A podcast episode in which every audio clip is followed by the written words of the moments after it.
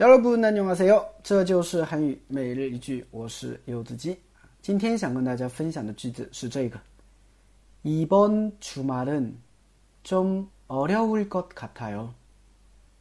이번 주말은 좀 어려울 것 같아요. 이번 주말은 좀 어려울 것 같아요. 이번 주말은 좀 어려울 것 같아요. 这个周末好像有点困难啊。比如说朋友约你这个周末见个面。 对吧？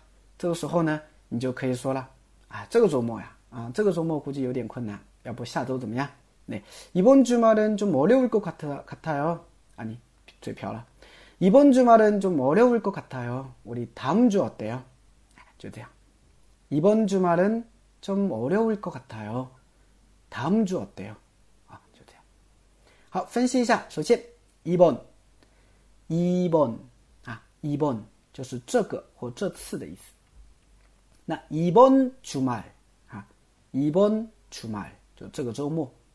那后边加的은呢，是起到了一个强调的作用，是吧？이번주말은这个周末呀，좀어려울것같아 요， 좀稍微어렵다困难啊，어렵다困难，어렵다困难。那么어렵다后边加上了一个表示推测的一个惯用型。 对吧？lear 或者 er got katao 啊，这个惯用型的话，我们已经连续讲了第三次了吧？对吧？